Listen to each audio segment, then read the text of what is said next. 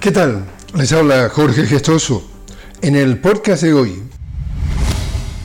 el presidente de Venezuela, Nicolás Maduro, destacó como todo un éxito la consulta pública nacional convocada por la Asamblea con el objetivo de definir el calendario electoral de cara a las presidenciales de este 2024. El encuentro concluyó su primera jornada y se prevé continúen las conversaciones en el Palacio Legislativo. El presidente de la Asamblea Nacional, Jorge Rodríguez, informó que la propuesta estará lista en un lapso no mayor a 72 horas e inmediatamente se presentará ante el Consejo Nacional Electoral. Destacó además que en el encuentro estuvieron 29 organizaciones políticas y 9 precandidatos presidenciales de distintos partidos.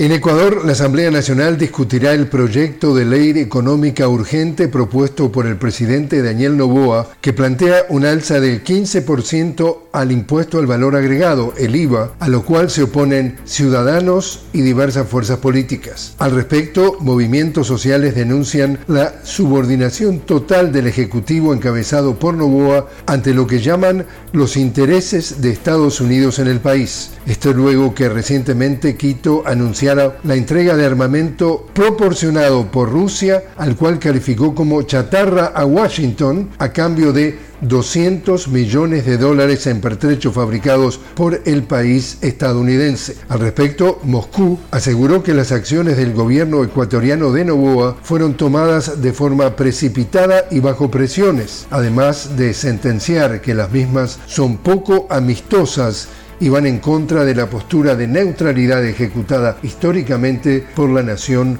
sudamericana.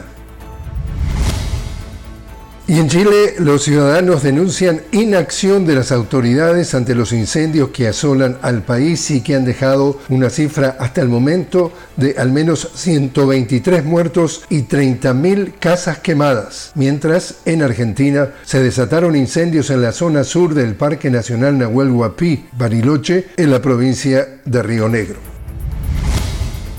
Y así es como está el mundo. Les habló Jorge Gestoso. Los invito a que me acompañen en un nuevo podcast de la noticia con Jorge Gestoso.